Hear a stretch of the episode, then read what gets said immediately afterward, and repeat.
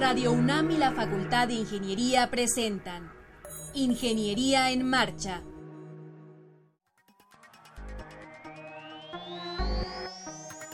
Un espacio dedicado a la divulgación del quehacer de la Facultad de Ingeniería. Ingeniería en Marcha.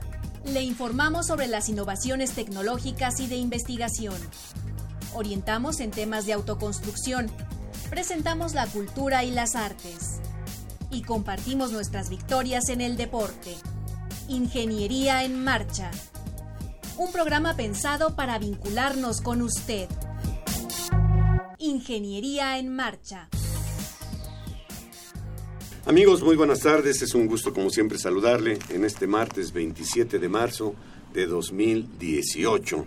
Como usted sabe, y seguramente usted también está quizá de vacaciones, la universidad tiene esta semana de inactividad, pero nosotros eh, quisimos estar acompañándole ahí, y qué bueno que usted está con nosotros también.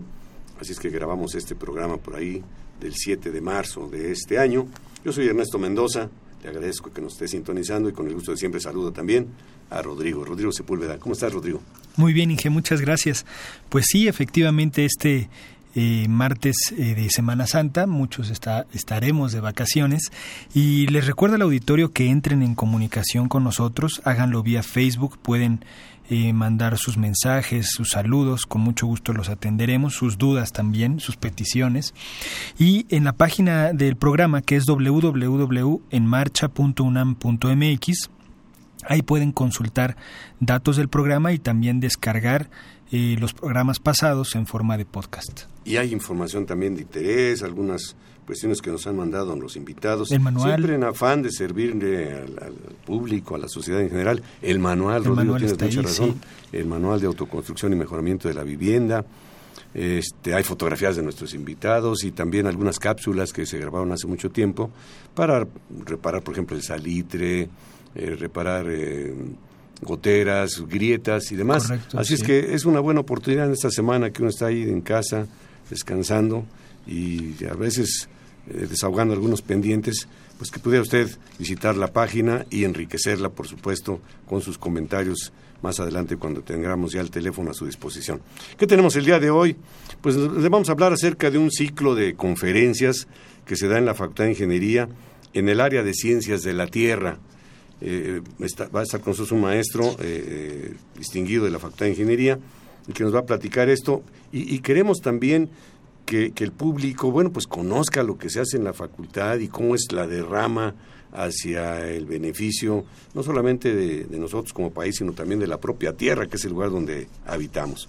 Más adelante nos van a hablar sobre los operadores móviles virtuales, perspectivas y tendencias en México, pues nos van a ilustrar sobre ese tema. Y finalmente nos van a platicar acerca de eh, la UNAM Aerodesign. Es un grupo que participó en un certamen nacional realizado en Silao. Nuestros alumnos están muy eh, activos. Por allá en el mes de, en los principios días del mes, pues el equipo de la Facultad de Ingeniería ganó el primer lugar en la Olimpiada del Conocimiento Sí. en el Congreso Nacional de Ingeniería Civil, cosa que nos llena de orgullo y que además pues responde a las expectativas de la sociedad, porque finalmente la sociedad es la que con los impuestos sostiene la universidad y entonces tenemos que entregarle buenos resultados. Así Así, es. es. que todo esto vamos a tener el día de hoy. No se baña, acompáñenos. Estás en Ingeniería en Marcha. El programa radiofónico de la Facultad de Ingeniería. Si deseas escuchar el podcast del día de hoy y los de programas anteriores o descargar el manual de autoconstrucción, entra a nuestra página www.enmarcha.unam.mx. Estamos ya de regreso y como les comenté en un, eh, al principio del programa, nos acompaña el maestro en ingeniería Gabriel Ramírez Figueroa. Bienvenido, maestro. Gracias, muy amable. Gracias Bienvenido. por Gracias acompañarnos. por la invitación. Dos palabras. Usted es profesor de la Facultad de Ingeniería, profesor de carrera, sé que es secretario académico de la División de Ciencias de la Tierra. ¿Qué más nos puede es. decir para que el público lo identifique? Pues bueno, soy ingeniero de minas y metalurgista, egresado también de la facultad.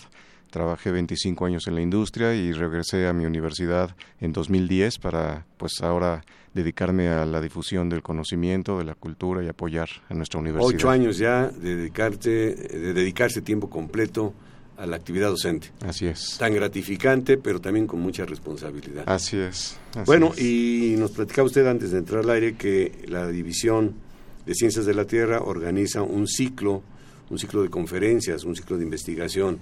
¿Cómo, ¿Cómo, nace este ciclo?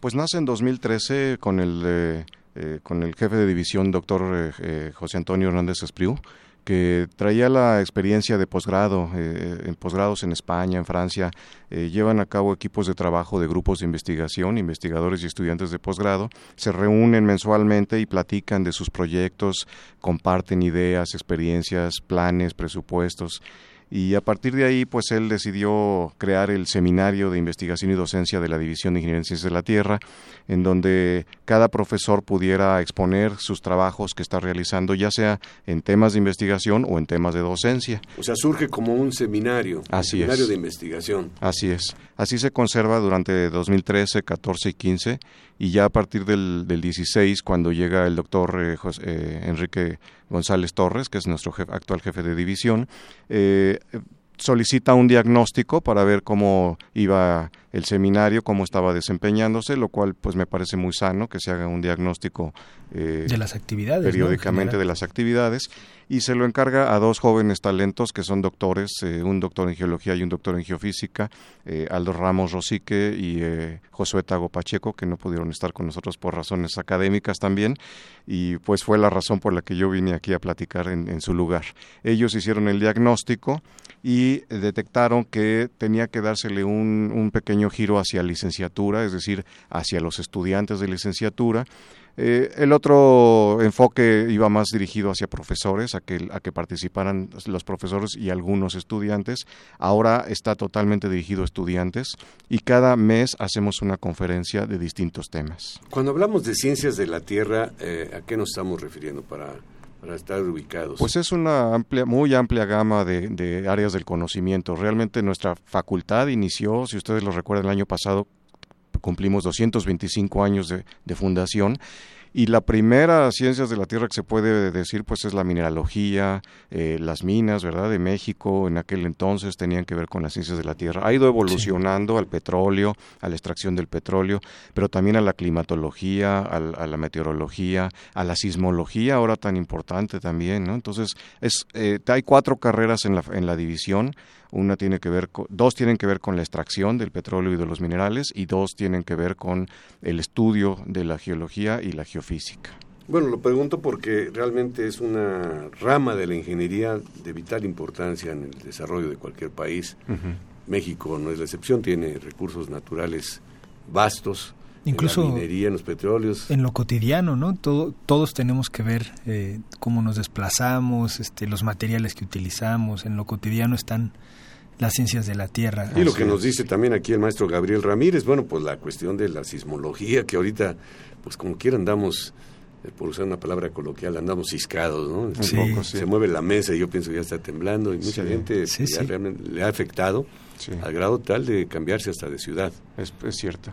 Justamente hemos tenido, perdón. No, adelante, adelante. Justamente hemos tenido participación, por ejemplo, de la doctora Shioli Pérez, que es eh, la directora del Servicio Sismológico eh, Nacional, Nacional Pérez Campos, jefa del Servicio Sismológico Nacional, y ella pues nos ha, eh, hecho mucho énfasis en eso, ¿no? que estemos preparados, que no podemos eh, pensar que no va a temblar, sí va a temblar, porque es una zona sísmica, pero tenemos que estar preparados y tampoco hacer caso a esos rumores del gran sismo que viene y cosas así, ¿no? Porque sí, no se sabe en realidad. se, sabe se ha avanzado ahorita que veníamos en camino aquí a la estación, lo comento para el público que nos está amablemente sintonizando, pues platicábamos de la minería, que es una actividad con alto grado de riesgo, pero que han avanzado mucho en el aspecto tecnológico para prevención de, accidentes fundamentalmente y técnicas de explotación y demás.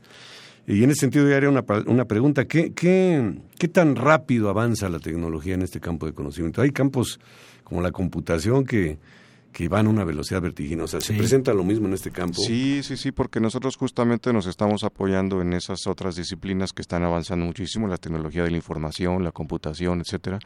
Eh, hay un hay un, eh, un, un investigador del doctor Víctor Manuel Cruz Atienza, por ejemplo, que estuvo en nuestro ciclo. Eh, él es eh, uno de los, eh, lo nombraron uno de los 10 mejores científicos el año pasado por la revista Nature. A nivel mundial. A nivel mundial. Sí. Y uno de los éxitos de su, de su nombramiento fue porque desarrolló un modelo computacional que se comprobó en el sismo del 19 de septiembre. Es decir, previó, hace dos años previó eh, cómo podría eh, comportarse el sismo y así fue exactamente como, como sucedió. Él detectó que la, la parte que une el, el, residuo lacustre con la roca dura que viene de las, de las serranías del, del poniente, ahí se creó el cinturón de daños que más tuvimos desde el sur hasta el norte de la Ciudad de México y su modelo lo predijo. Entonces eh, eh, va avanzando igual a la par. ¿no? Pues ya al tener una predicción es un gran avance. Por ejemplo, la, alerta sísmica que nos da unos segundos muy valiosos para poder hacer algo al respecto. ¿no? Eh, otra pregunta que, que, se antoja es en cuáles son las líneas de investigación que con mayor frecuencia se están tratando en este ciclo de de conferencias? Pues realmente son muy diversas, ¿no? Tenemos desde los eh, investigadores que están relacionados con la ingeniería petrolera, en donde pues hablan de la extracción de crudo, de, la, de los métodos, de los flujos, eh, cómo poder eh, explotar los yacimientos que ya tienen muchos años de, de producción, en fin. En el área del petróleo se ha trabajado bastante, en el área geológica nos platican, e, es que realmente es muy interesante. Yo quisiera decirles que yo como ingeniero de minas he asistido a casi todas las conferencias, porque es una al mes, y he aprendido muchísimo. Es una difusión de la cultura. Nos podrían realmente acompañar personas del, del, que nos están escuchando, podrían acudir y aprender muchísimo. Eh, una que me impactó mucho, por ejemplo, fue de un deslave que hubo en una carretera en Ensenada, Tijuana-Ensenada, y cómo se diseñó un nuevo trazo y un túnel para poder eh, librar ese, ese deslave eh, de una carretera tan importante. Eh, entonces también aplicaciones a la geología aplicada a la ingeniería civil es otro de los campos. El aspecto ambiental, hemos, hemos trabajado mucho en aspectos ambientales en la minería, precisamente para evitar esa mala imagen que se tiene de que pues solamente se contamina y solamente se depreda.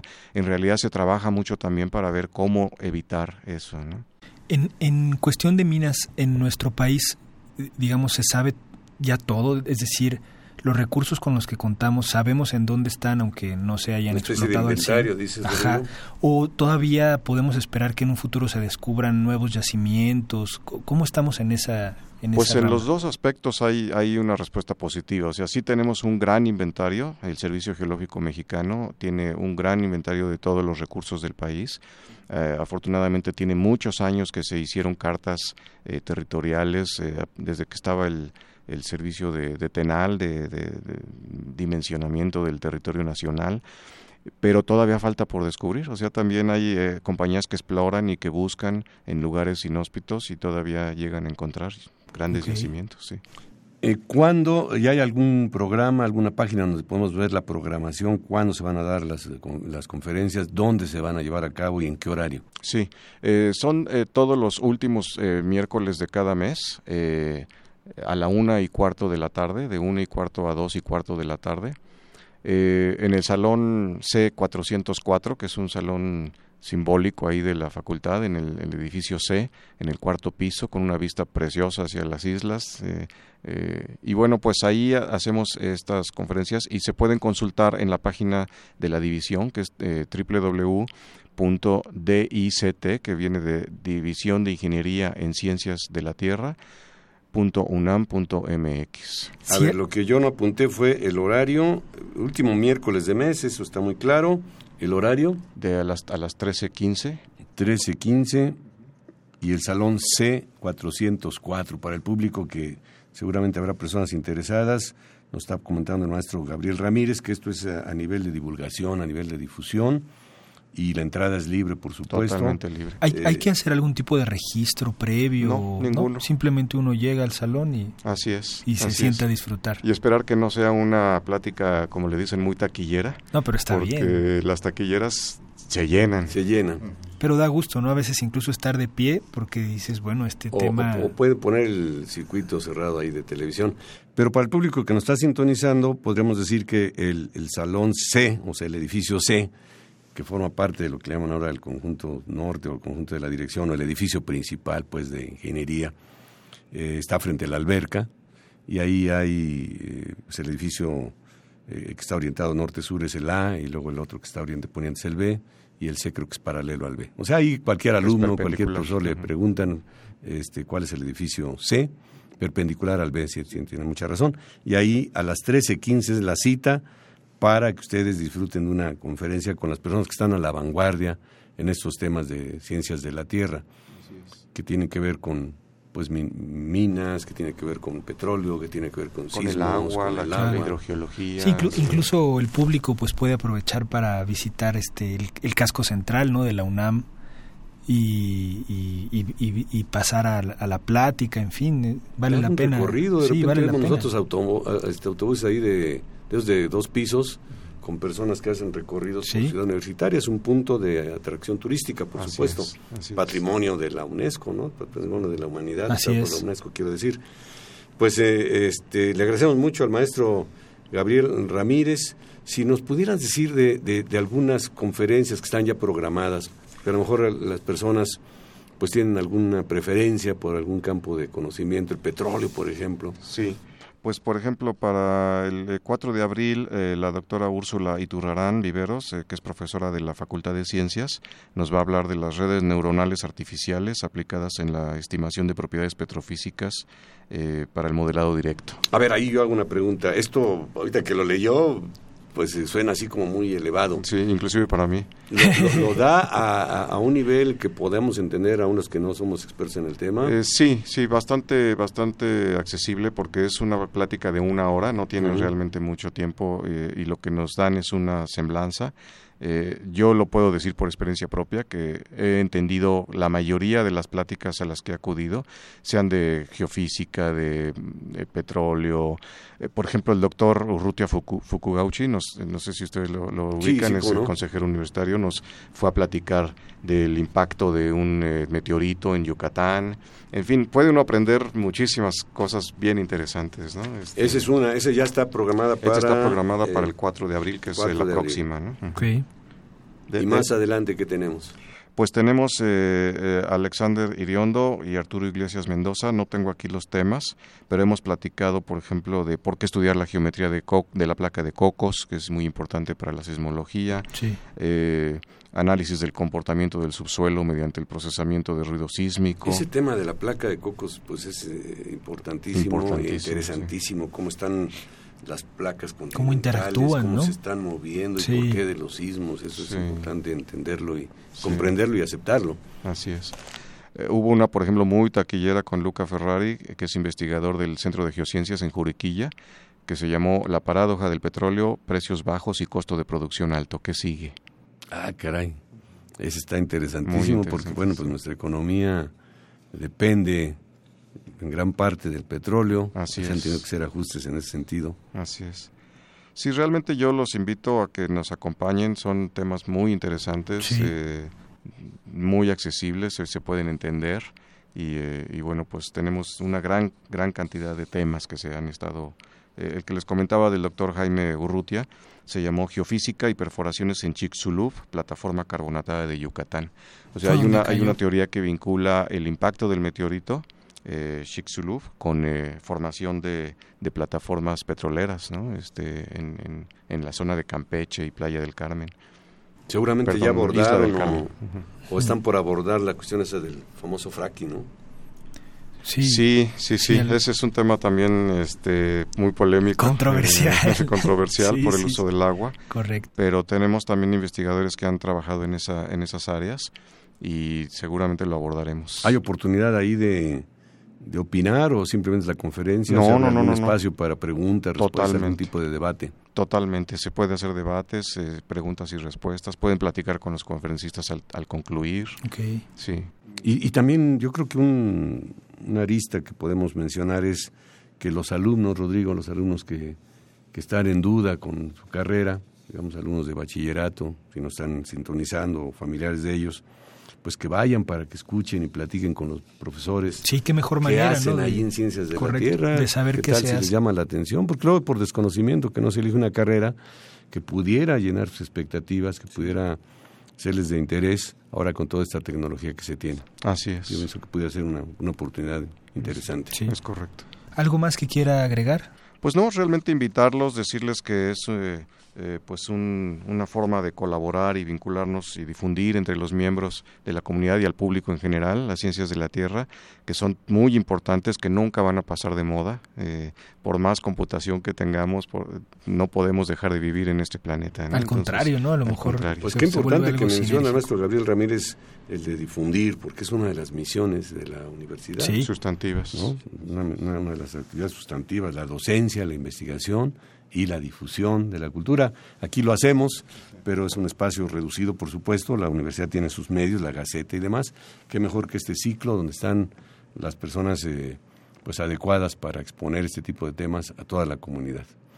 Maestro Gabriel Ramírez Figueroa, eh, profesor de carrera de la Facultad de Ingeniería, secretario de la División de Ciencias de la Tierra, muchas gracias por compartir con nosotros este, esta invitación al ciclo de conferencias que se da repito, para el público que esté interesado, los últimos miércoles de cada mes, en, punto de las 13.15, en el salón C404 del edificio principal de la Facultad de Ingeniería. Al contrario, muchas, gracias, por acompañarnos. Gracias no se vaya.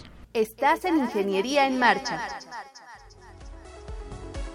El programa radiofónico de la Facultad de Ingeniería si deseas escuchar el podcast del día de hoy y los de programas anteriores o descargar el manual de autoconstrucción, entra a nuestra página www.enmarcha.unam.mx.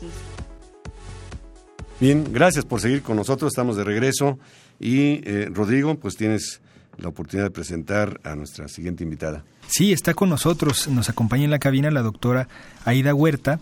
Eh, ella es del posgrado en investigación en operaciones y nos viene a, platicar de un libro que, presentaron en la Feria Internacional del Libro de Minería. Eh, es uno de los productos de la feria y se llama Los operadores móviles virtuales, perspectivas y tendencias de México. Aida, bienvenida al programa de nuevo.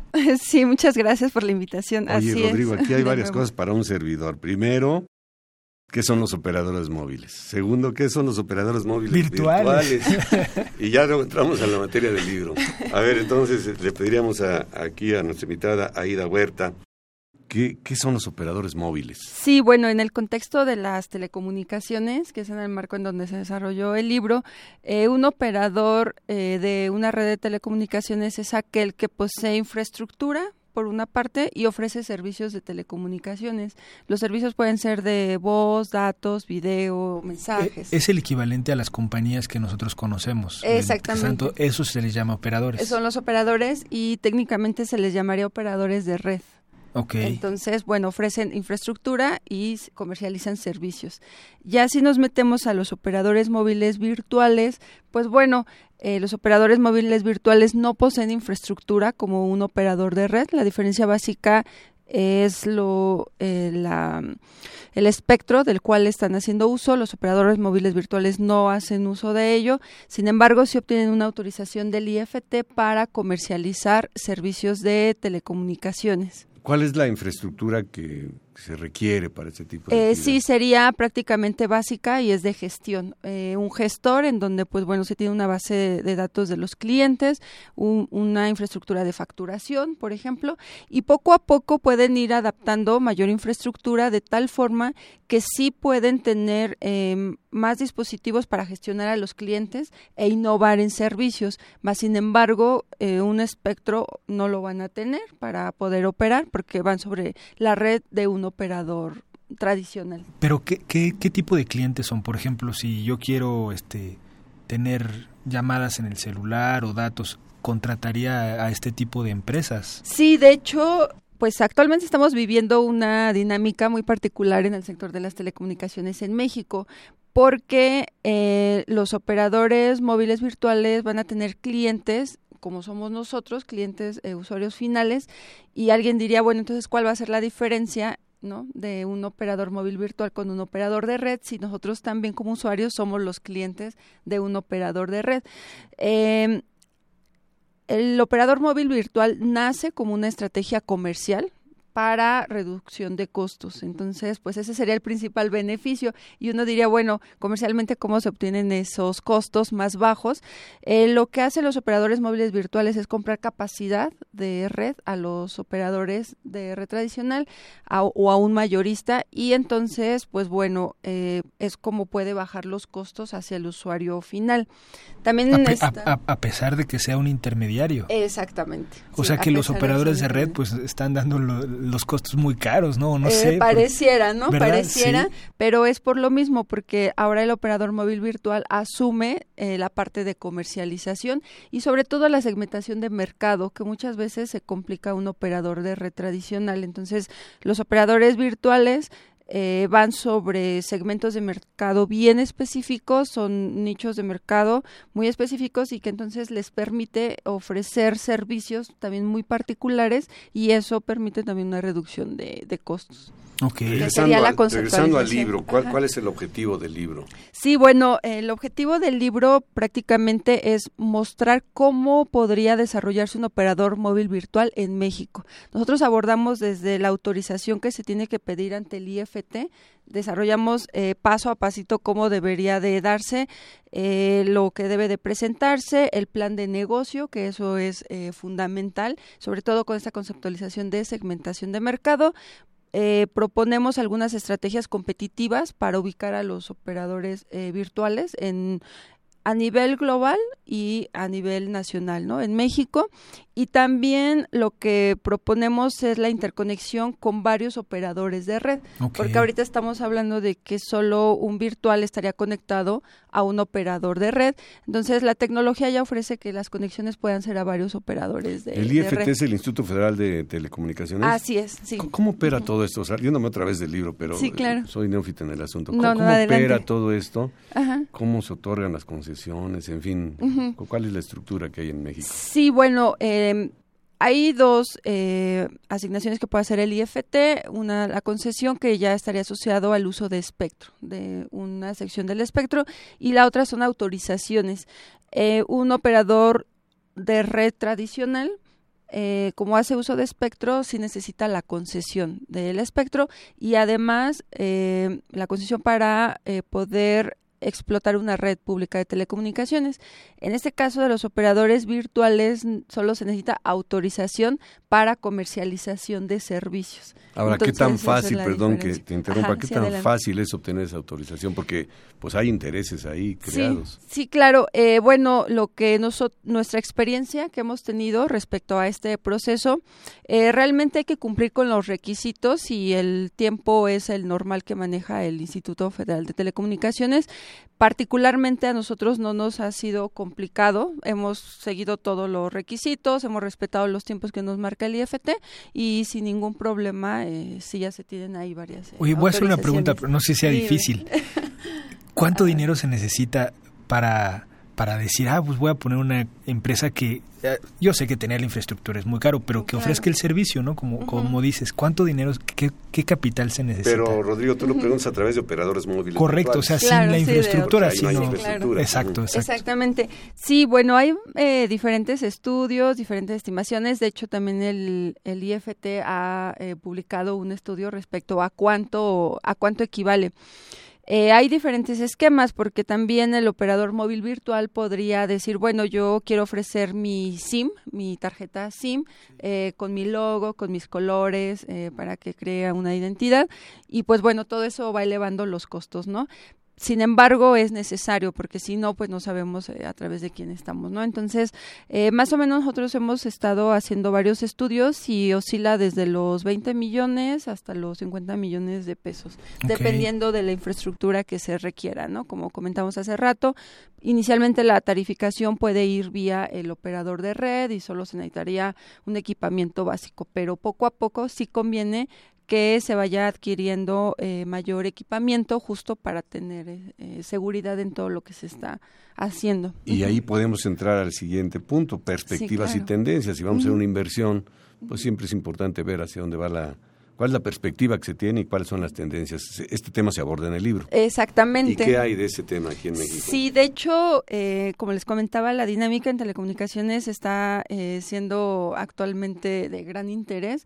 Está el proyecto de la red compartida, entonces, pues bueno, sobre esa red, eh, evidentemente quienes van a ser los clientes de esa red justo son los operadores móviles virtuales. Entonces, es una gran oportunidad para que este mercado de los virtuales empieza, empiece a florecer en México. Ya hay algunos, no se ha tenido, sí, el crecimiento esperado, porque, bueno, apenas llegan al, al 1%, ¿no? De clientes, un 2%.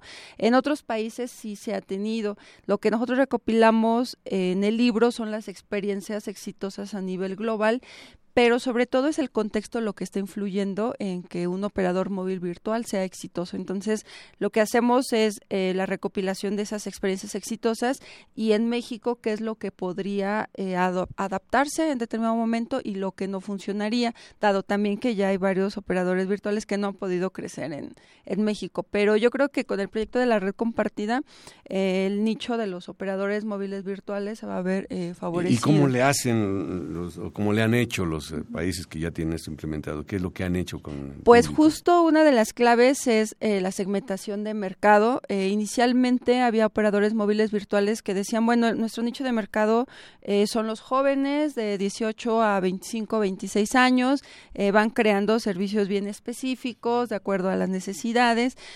sin embargo, por ejemplo, entre más se segmenta el mercado, es verdad que se va creando una fidelidad de cliente a que si a todos nos tratan digamos eh, dependiendo como de la si calidad tuviéramos del servicio ajá, sí. que, recibe uno, o, lo que requieres no o que se requiere sí, exactamente entonces también en las telecomunicaciones se están demandando servicios ya muy, muy específicos y nosotros hacemos énfasis en la innovación. Si no se innova en servicios para satisfacer necesidades específicas, solo se va a estar revendiendo lo que existe y eso no funciona a nivel de plan de negocio. Entonces, hacemos mucho énfasis en cómo hacer la innovación de servicios en el libro. Oye, si, como usuario así de a pie, ¿no? De, un celular, sí, claro. te quieres cambiar porque no, no estás satisfecho con la empresa que tienes, ¿no? Y te cambias a una empresa que de este con este esquema que, que, digamos que renta una red existente. La capacidad, la capacidad de la red. Si es, si es este si le está rentando a la misma empresa grandota en la que te quieres cambiar, daría lo mismo. Por eso dices que es como una buena opción eh, de tener datos o capacidad de diferentes compañías para poder ofrecer un mejor servicio a pesar de que no tengas infraestructura de red. De red. de red. Ajá. Sí, sí, de hecho, eh, esa es la gran diferencia. Por ejemplo, en el cambio que han sufrido las telecomunicaciones en los 80s, 90s, se enfocaban a desarrollar infraestructura porque era necesario, ¿no? No la había, entonces ahí venía una gran parte del plan de negocio. Actualmente la infraestructura que existe, en algunos casos ya, eh, bueno, es suficiente, se está ampliando, pero ya a un paso eh, más lento. Sin embargo, en lo que sí hace falta es eh, innovar en los servicios. Nosotros proponemos ahí algunas aplicaciones y eh, vamos desde, por ejemplo, cómo se podrían desarrollar algunas aplicaciones para eh, monitorear eh, sembradíos, para apoyar el desarrollo rural sustentable, hasta cómo se podría apoyar la movilidad en niveles urbanos. En una ciudad. En una ciudad como la que, tenemos nosotros, exactamente. Entonces, todo ese tipo de eh, aplicaciones y servicios es lo que tendría que desarrollarse para que un plan de negocios pudiera ser eh, exitoso. Evidentemente con un segmento de mercado focalizado. Bueno, estamos platicando con Aida Huerta Barrientos, doctora en ingeniería en el área de investigación de operaciones sobre su libro que presentó recientemente, Los operadores móviles virtuales, perspectivas y tendencias en México, como que se aclaró ya un poquito el panorama. Sí, sí, sí. Yo cuando leí el título dije, ¿de qué, nos van a hablar? Y, bueno, las, las perspectivas son entonces halagüeñas y, y las tendencias en México también son de crecimiento. Sí, de hecho, eh, lo que incluimos en el libro son investigaciones que hemos llevado a cabo eh, con estudiantes de la Facultad de Ingeniería, eh, con un perito en telecomunicaciones, eh, con algunas personas que están participando eh, y que están creando su operador móvil virtual. Entonces, toda esa experiencia es lo que estamos recopilando en, en el libro. Sí la parte científica, académica, con el rigor de investigación, pero también qué es lo que ya se está presentando en el mercado. Entonces, todo eso es lo que nosotros, pues bueno, creemos que el libro se necesita en estos momentos, sobre todo con el auge que esperamos, ¿no? Y de acuerdo a lo a las investigaciones, definitivamente sí se espera que los operadores móviles virtuales en México tengan un crecimiento y puedan ofrecer lo que estamos esperando, ¿no? Que son nuevos servicios. ¿Qué país marca la pauta al día de hoy en este sentido? Y, si podemos pues hablar de números, o cuando de porcentajes, ¿qué, camino nos falta por recorrer? Y no porque nos guste compararnos, porque las comparaciones siempre son odiosas, dicen por ahí. Nada más para ubicarnos. Pero bueno, pues para ubicarnos. sí, claro. Por ejemplo, en España existen más de 300 operadores móviles virtuales. En México, pues llegamos, no llegamos ni a 10, ¿no? Entonces, pues bueno, podría decirse que hay un abismo, pero sin embargo, en España eh, pareciera que por cada nuevo servicio existe un operador móvil virtual. Entonces, pues bueno, sí la segmentación de mercado es muy grande lo que lo que allá están haciendo. Eh, sería interesante eh, comenzarlo aquí, aunque es eh, lento, ¿no? O sea, no se da de la noche a la mañana porque en eso sí sería necesaria una inversión grande. Todo lo que es segmentación de mercado impacta mucho al, plan de negocio, sin embargo, pues es necesario. Entonces, más o menos en esos números Pero es una tierra virgen, entonces, eh, prácticamente nuestro país. Ahora, hablando de eh, pues lo que le llaman el análisis FODA, ¿no? Fortalezas, debilidades y demás. ¿Cuáles son los riesgos que pudiera tener el que se meta un negocio de esta naturaleza? Eh, sí, bueno, más que riesgo, a lo mejor podría ser eh, alguna desventaja. Eh, o más bien podríamos hablar primero de las ventajas para que nos pudieran quedar claro las desventajas. Eh, las ventajas es que el campo, el mercado está abierto, todo lo que es regulación eh, está abierta, entonces por la parte regulatoria no habría ningún problema, que muchas veces dicen, bueno, ¿qué está pasando ahí? No hay ningún problema. Eh, la infraestructura está, los operadores eh, de red están dispuestos a tener esas interconexiones con los virtuales, porque es como un cliente, pero gigante, ¿no? Entonces, pues bueno, más bien es el acercamiento que tendría, esas serían las ventajas, desventajas, el acercamiento que debería tener el operador móvil virtual con los clientes finales. Si ese gap no logra cerrarse, entonces sí existe un riesgo de que no crezca el operador eh, virtual, o sea, no tenga más clientes, se quede con sus clientes anclas. La inversión no se recupere. Y no se recupere en el tiempo esperado, que sería más o menos de tres a cinco años, ¿no? Entonces, no crear identidad también en el país, ¿no? Tengo una duda que a lo mejor varios escuchas la tienen. Eh, uno de los problemas que tenemos es que uno entra a ciertas zonas de la ciudad, por ejemplo, ciudad universitaria, ¿no? O en alguna casa en la planta baja, algún edificio, y no hay buena señal, ¿no? ¿Esto podría resolver el problema? ¿O por qué, por qué se presenta este problema si estamos pues, en una ciudad densamente poblada que se supone que debería de haber señal en todos lados, uno pensaría, ¿no? Sí, claro. Sí, ahí, eh, bueno, hay diferentes eh, perspectivas de la propagación. Al final tenemos una señal a partir de una antena que se está propagando. Un grave problema que tenemos en CEU es eh, la densidad de vegetación eh, afortunadamente, ¿no? Afortunadamente porque nos limpia el aire y vamos a respirar aire puro. Sin embargo, para efectos de propagación eh, afecta afecta la vegetación. O sea, pasan más fácil las ondas en una ciudad de puro concreto que en, una parte que tenga muchos árboles. Sí, se presenta un mm. efecto multitrayecto que va rebotando la señal en términos y este, pierde pierde fuerza, digamos, sí, Y cuando hay mucha vegetación eh, se va atenuando la señal, entonces por eso tenemos nuestra nuestra señal así, pero eh, la entrada de operadores móviles virtuales no favorece eh, que la señal se mejore porque no hay una infraestructura a nivel de, red pero sí los proyectos que se están desarrollando de infraestructura, eso sí van a Y, y la bondad va enfocada mucho al costo también y a la calidad del servicio. Pues muchísimas gracias, estuvo bien interesante la plática, gracias. Y les recordamos el libro Operadores Móviles Virtuales, Perspectivas y Tendencias en México, se presentó en la Feria Internacional del Libro del Palacio de Minería. Gracias, Aida. Felicidades. Gracias, muchas gracias, a Regresamos. Estás en Ingeniería en Marcha. El programa radiofónico de la Facultad de Ingeniería. Si deseas escuchar el podcast del día de hoy y los de programas anteriores o descargar el manual de autoconstrucción, entra a nuestra página www.enmarcha.unam.mx. Bien, estamos ya de regreso. Gracias por continuar con nosotros. Y vamos ahora a presentar a ustedes a dos alumnas de la UNAM. Se trata de Valeria Vera Valeria Vera Márquez. Bienvenida, Valeria. Muchas gracias. Ella estudia ingeniería mecánica, ¿estoy en lo correcto? No, diseño ah, industrial. diseño industrial. Diseño industrial. Y Brenda Yenetzi Esquivel Trejo, ella sí es ingeniera mecánica. Brenda, bienvenida. Buenas Muchas gracias, buenas tardes. Bueno, ustedes eh, participaron en un certamen nacional que se realizó en Silao, por ahí del mes de febrero, que se llama, eh, según nos dijeron, SAE Aerodesign. UNAM SAE Aerodesign.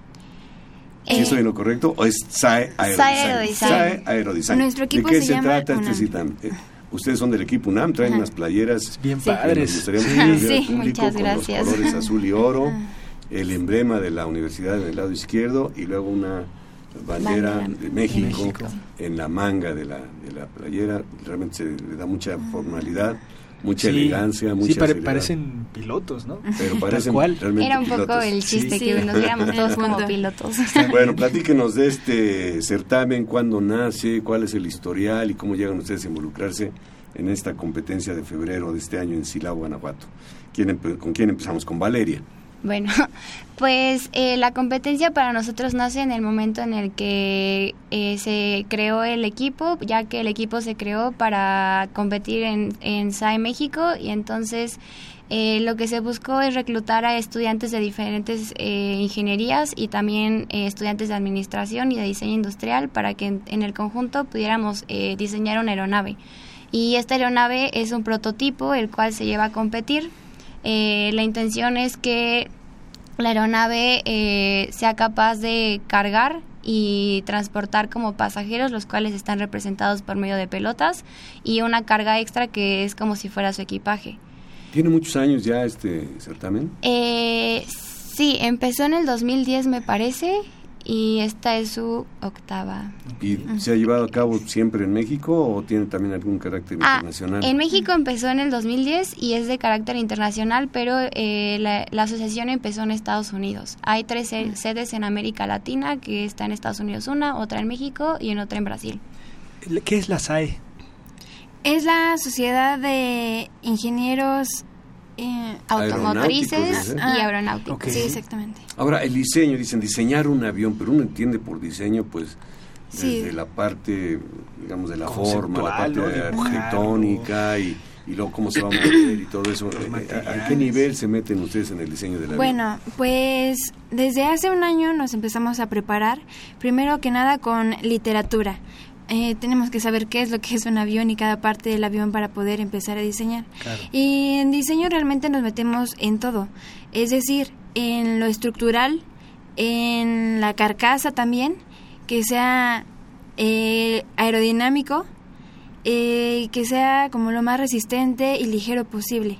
Brenda, perdón, ¿qué tamaño tiene el avión para ver qué, de qué estamos Bueno, pues la hablando? envergadura, es decir, el largo de las alas son de 380 centímetros y pues está bastante difícil complicar un perdón este está bastante difícil eh, transportar unas alas claro, tan grandes. casi cuatro metros. Exactamente. Sí, entonces. Eh, se diseñaron para que se dividieran en tres las alas es decir el ala central y las laterales para que se pudiera transportar este con mayor facilidad. ¿cuánto pesa? Eh, nueve, en vacío 9 kilogramos y luego decía con los pasajeros este, que son pelotas Valeria que ¿no? se carga con pelotitas no sí, ¿no? cargamos sí. 40 pelotas más un equipaje y en total el avión pesaba 19 kilos ya cargado oiga habían diseñado uno que le permiten uno llevar más equipaje porque sí. ahora sí como está difícil entonces pesa 9 kilos y, y, puede volar 19 kilos con todo y su peso Ajá, sí 10 kilos, 10 kilos extra sí está, sí está padre ¿Qué, ¿Cómo le hicieron para conseguir los materiales? ¿Tenían algún presupuesto definido? ¿Buscaron patrocinadores? ¿O en el concurso les dicen, tienes que usar esto y con esto te arreglas? Pues eh, en el concurso tenemos un reglamento en el que te dice que no puedes utilizar materiales compuestos, todo tiene que ser como eh, o sea, sí tiene ciertos materiales que no puedes utilizar, por ejemplo, fibra de carbono, cosas así, ¿no? Entonces, eh, el avión por, en su mayoría está compuesto de madera balsa, monocote, que es un recubrimiento que se utiliza, y eh, plástico ABS. Nosotros lo que hicimos es eh, como que unir, dependiendo la, la parte del avión que lo necesitaba, eh, como que ver en dónde era mejor utilizarlo, ¿no? Por ejemplo, las alas son de madera balsa para que sean más ligeras, eh, la estructura del fuselaje, que es como donde cargan las pelotas, es de plástico a veces termoformado, que es como Más hacer un- resistente, ¿no? Sí, claro. Y esa es la innovación que tuvimos. La mayoría de los aviones que están en competencia son de pura madera balsa y monocote. Hubo unos que los hicieron con papel periódico, ¿no? Lo que nosotros hicimos es como hacerlo de una manera muy sencilla, pero no por eso dejar un poco el avance o la innovación que podemos crear, ¿no? Claro. Eh, y también pues para conseguir estos materiales eh, recurrimos a patrocinadores y también la facultad, bueno, la UNAM nos ayudó bastante porque la, o sea, como que recibimos apoyo en en este pues en transporte y, y, pues los hoteles realmente no solo es construir la aeronave sino también como transportarnos a nosotros Claro. para llegar a ¿Y la avión? competencia claro el avión fue una camioneta entera solo para él de que era muy grande entonces fue un apoyo como de muchas de muchas partes A ver, yo tengo dos preguntas. ¿El equipo lo conforman solamente ustedes dos o es más grande? Ese es el número uno. Y número dos, ¿qué es lo que se evalúa en, el- en el certamen? Bueno, pues el equipo Brenda. se conforma por 22 integrantes. 22 Sí. personas. ¿Alumnos De- todos? Sí, Sí. todos somos alumnos. Eh, en su mayoría de ingeniería, son de bastantes ingenierías. Somos de mecánica, mecatrónica, eléctrica, electrónica eh, Civil. y civil. Y también lo conforma, po- eh, está conformado el equipo por eh, integrantes de diseño industrial y administración. Y como pueden ver es un equipo Qué multidisciplinario, interesante, bastante qué complejo. interesante. Realmente por lo que acabas de decir, multidisciplinario, Sí. que es como se da en la práctica profesional. Así es. Ah, claro Ajá. Y luego, ¿qué se evalúa? Es la segunda cuestión que nos gustaría saber. ¿Qué, qué Ah, evalúan la forma del avión? ¿Que vuele muy alto? ¿Que vuele más?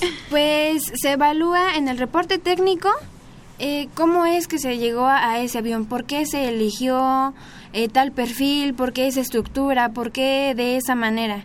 Se tiene que eh, describir a detalle ingenieril eh, todos los cálculos, por qué es que se llevó a cabo así, Sí. por qué no de otra forma y justificarlo bien, ¿no? Eh, qué pruebas se llevaron a cabo y mm, además de eso, o sea, aparte del reporte técnico, se evalúa la presentación oral, como les había mencionado Valeria, y el- se califican las, ronda- las rondas de vuelo, donde se evalúa que el avión despegue en una distancia delimitada y que cumpla su circuito ah, perfectamente y que aterrice bien y bien es que aterrice con las llantas traseras y que caiga digamos entero sí porque Que no se vaya cayendo a ¿Algunos se han pedazos. Sí. llegado a despedazar? Sí, es que en el aterrizaje muchas veces se puede de eh, se puede romper el Claro. tren delantero, o sea, las llantas con las que aterriza, pues. Eh, se puede ladear el avión, se puede, no sé, voltear alguna ala, romper. Y, o sea, si está entero y completo el avión, lo cuentan como... Es un buen vuelo. Ah, exacto. Es, ¿Qué es tiempo permanece en el aire? ¿O debe permanecer? ¿También es una restricción del, del Es- certamen? No, cada ronda de vuelo dura tres minutos. Desde que llegas con el avión a la pista, eh, despegas y aterrizas, tienes que estar en dentro de tres minutos. El tiempo que tú te tardes en recorrerlo realmente es... Es irrelevante. es tal vez no irrelevante, pero eh, no se cuenta como parte de la puntuación. Oye, ¿cómo funciona el- la propulsión del avión? ¿Es un motor eléctrico eh, o, o- o fotovoltaico? No sé. Es, sí, es un, es un motor eléctrico Cobra de 6 celdas de 22.2 volts. Oye, Pero Eh, eso que te traducen en otra Sí, claro, O sea, digamos, Es un- es una pila, tiene una pila. Sí, ¿no? claro, tiene una pila ok, ok. eh, tipo lipo. Es Eh, eléctrico. es un motor Un eléctrico. motor eléctrico. Es un motor eléctrico Ya, ya, de ya. una sola hélice y o sea, se intentó que fuera el motor lo más ligero posible Claro. y claro que nos entregara lo suficiente para que nosotros pudiéramos volar. Y entonces lo controlan. Sí, es por radiocontrol. Ah, sí, Mm, es por muy bien. radiocontrol. Oigan, ¿qué, qué encontraron cuando, porque nos decía, nos decía Brenda, tuvimos que estudiar primero cómo son los Sí. aviones? Yo he visto cambios como, como pasajero en los aviones, por ejemplo, las alas antes eran rectas totalmente, y ahora tiene un pequeño, pues, perdón por la expresión, un pequeño dos- doblez en los extremos, Yo imagino que eso obedece pues al comportamiento aeronáutico de la nave. Sí. ¿Qué es lo que más les llamó la atención y que ustedes incorporaron en su diseño? Eh, bueno, pues es que existen distintos tipos, por ejemplo, de alas, como usted menciona, y pueden llevar o no eh, las puntitas que usted dice, el doblez en las puntitas. Nosotros no lo llevamos Deflectores, yo creo que le llaman. ¿no? ¿Quién sabe? Correcto. Eh, nosotros no las llevamos por facilidad de manufactura, la verdad. Este y bueno, o sea, lo que más en particular lo que más me gustó de este diseño fue que toda la aeronave fue muy, muy bien pensada para que fuera eh, aerodinámica. Tanto el fuselaje, porque muchos fuselajes suelen ser como una caja cuadrada para que quepan las pelotas simplemente. Y el nuestro no. Se eligieron dos perfiles de dos perfiles para que fuera lo más aeronáutico posible, que, que fluyera muy bien el avión Sí. Y que además pudiera generar un poco de sustentación para que ayudara a las alas, para que, o sea, no solo las alas cargaran. Además, las alas estuvieron muy bien pensadas donde se utilizaron 13 perfiles distintos, donde cada perfil compensaba las faltas del otro. Ok. Y también para el empenaje, que es como la colita del avión, eh, está muy bien pensado para que sea lo más ligero posible, pero igual no se rompa la primera y que sea aerodinámico. Oye, Valeria, ¿qué se siente trabajar con ingenieros? Pues realmente sí fue todo un reto porque, por ejemplo, yo estudio diseño industrial y realmente estamos acostumbradas a un poco más estar cerca como de esto del arte y la forma y todas esas cosas, ¿no? Entonces, cuando yo llegué, por ejemplo, yo estoy en la parte de administración y a lo que me dedico es un poco a darle la imagen pública al equipo, ¿no? O sea, redes sociales, este, pues una Tú parte escogiste de... la- el uniforme. Eh, yo y el capitán, que es David, él igual estudia diseño industrial, entonces, pues realmente sí, sí, cada quien está como que muy consciente de lo que es bueno, ¿no? O sea, digo, a mí me encanta esta parte de la ingeniería y, y todo, pero dices como que soy muy buena para, pues, mercadotecnia, este, todas estas cosas, entonces... El compartir con otras personas muchas veces como que te, te abre los ojos a los tabúes que existen, ¿no? Como que muchas veces es como de, ay, no hay niñas en ingeniería, cosas así, ¿no? Y está muy padre ver que, que no es realmente no es cierto y Sí. que, que todos podemos como que entendernos muy bien, ¿no? O sea, eh, realmente aprendes todo el tiempo, no solo cuando estábamos hablando del avión, sino como cuando alguien platicaba de sus clases y tú decías como, ah, esto yo lo vi y cosas así, como que realmente siempre era una retroalimentación más allá del equipo, sino como profesionistas, por así decirlo, eh, siempre estabas aprendiendo algo del otro. ¿Tienen en exhibición el avión en algún lado? Y si no lo tienen, pues... ¿Por qué no lo tienen? no? Por el momento no se tiene en exhibición porque... Pero ya va a estar. Sí, es que va está en reparación debido a que Se tuvimos un estrelló. viento cruzado. sí, se estrelló y se hizo muchos cachitos. Entonces... Pero eh, vale la pena, vale la pena. Y además, Claro. este, bueno, pues si ustedes tienen documentado Sí. todo el Sí. proceso, este, que Claro. sirva para personas que vienen atrás de Sí. ustedes y que les interese participar en esta ¿Tiene, nom- ¿Tiene nombre el avión? Se llama Horus. Horus. Sí. Y bueno, o sea, si tenemos nuestra página de Facebook y ahí tenemos como todas las rondas, bueno, o sea, las imágenes del avión volando como para que se den una idea de cómo es. Y también planeamos repararlo para las próximas exposiciones que vamos a tener, pues realmente, o sea, no es lo mismo que le platiquemos a que vean el avión, ¿no? Entonces, ¿Nos sí. podrían mandar unas fotos Claro, sí, por supuesto, sí, las equipo de tenemos. producción para que lo suba a la página de Ingeniería Sí. en Marcha, ¿Cuál es su página que de Facebook? aparezca ahí. Eh, se llama UNAM Aero Design. Ok. Eh, estemos así en Facebook y en Instagram.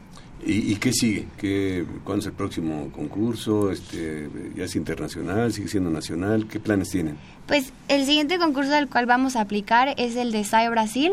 Eh, la competencia es como una competencia preliminar antes de la general y eso es en octubre. Entonces lo que sigue es otra vez echarle ganas y este ¿Cuándo es esta de Brasil? en octubre. En octubre. Y otro diseño, supongo. Otro se lo van a diseño. Sí, mejorar, sí, porque- a- Además, tiene que ser com- un diseño, un diseño muy distinto porque este motor eh, tiene que ser propulsado con combustible. En Ah, cambio, ok. el nuestro que es eléctrico. Es- esos son otras bases, pues. sí, exacto. Sí, es otro diseño es empezar de cero, bueno, no de cero tal cual, pero ¿Qué sí es tiempo les lleva este, desde que conceptualmente se imaginan el avión hasta que ya lo tienen volando? Pues a nosotros nos llevó como... Porque esto va a ser en octubre, lo tienen que hacer antes de octubre. Sí, claro, nos llevó, o sea, bien en tiempo así como junto, como unos seis meses más o menos, porque es prácticamente fuerte. mitad es pura teoría, o sea, análisis, todo, diseño y los otros tres meses de manufactura. Muy bien, interesante, interesante su proyecto, las felicitamos. Muchas Valeria gracias. Vera Márquez y Brenda Genetzi Esquivel Trejo. Gracias por acompañarnos aquí en Ingeniería en Marcha. Muchas gracias, a ustedes. Rodrigo, nos vamos. quiero agradecer el favor de la atención, el público que estuvo ahí en casita, en su oficina, en su vehículo, en este día festivo. Y por supuesto también agradecer la participación de Pedro Mateos en la producción del programa y de Rafael Alvarado en los controles técnicos. Le invitamos a que continúen disfrutando de la programación musical que Radio UNAM tiene para ustedes. Hasta pronto. Radio UNAM y la Facultad de Ingeniería presentaron Ingeniería en Marcha.